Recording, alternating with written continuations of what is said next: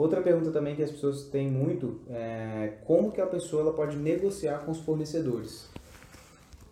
É, se ela já tiver empresa, ou pode até ser essa empresa mesmo, ela pode pesquisar preços com todos na hora de, de, de você ligar para o fornecedor para negociar mesmo. Né? Primeiro você pergunta preço e tal, sem negociar, mas depois você pode sentar e saber mais ou menos qual é o preço que as empresas fornecedoras fazem.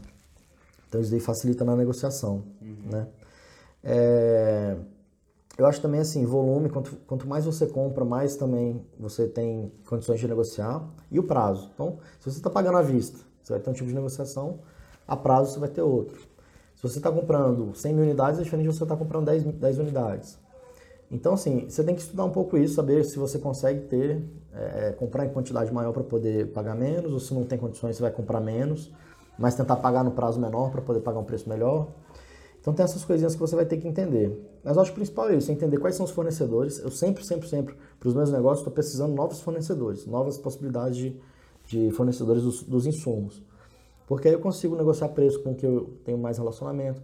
Outra coisa bacana também é, é o relacionamento que você tem com o fornecedor. Eu gosto de ter relacionamentos mais de, é, é, com fornecedores de longo prazo.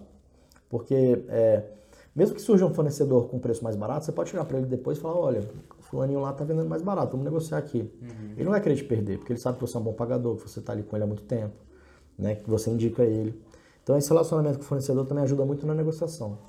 E, mas aí, pra, por exemplo, para quem já tá, quem tá começando, você acha que é melhor a pessoa esperar um pouquinho mais, juntar um, um dinheirinho e comprar um maior volume? Ou ela começa agora não. comprando um pouquinho? Eu acho que, eu acho que está começando é melhor menos. diminuir o mínimo, o máximo possível o risco, então comprar pouco, mesmo que seja mais caro.